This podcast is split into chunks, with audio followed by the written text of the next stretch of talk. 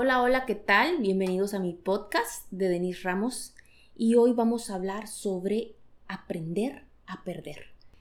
No es justo, me dijo una señora que había educado muy bien a sus hijas para que se casaran con un buen hombre y resultó que ellas eligieron a hombres que no las habían tratado bien y ahora sus dos hijas estaban divorciadas.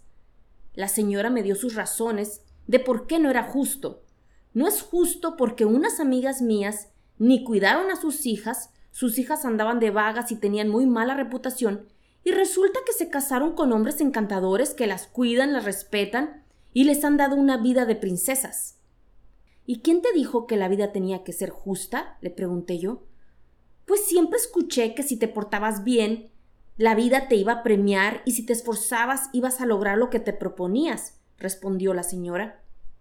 A veces sí y a veces no, le respondí. La vida es así, simplemente ocurre. No es que se ensañe con alguien o que nos castigue o nos premie. A veces las cosas malas le suceden a gente buena. Eso tampoco es justo, pero sucede.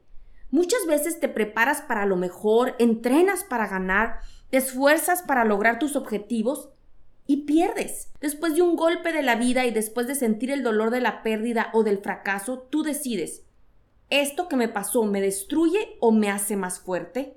Así es la vida. A veces se gana y a veces se pierde. Y nosotros no estamos preparados para perder porque tenemos ese pensamiento mágico de que si nos esforzamos todo va a salir bien y que vamos a ganar.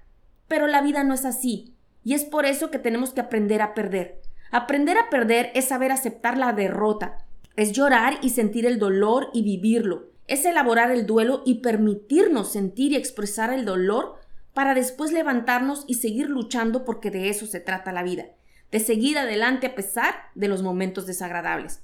Aprender a perder es saber que podemos levantarnos una y otra vez, es creer en nuestra capacidad de sanar emocionalmente después de la derrota, es volver a disfrutar de la vida a pesar de que no siempre es justa, es creer que tenemos recursos para levantarnos y seguir luchando, es ponernos retos y ganarle al miedo y poder decir con la frente en alto, si me caigo, me levanto. No será ni la primera ni la última vez que fracaso. Eso es la vida, ponernos a prueba y estar preparados para todo, hasta para perder.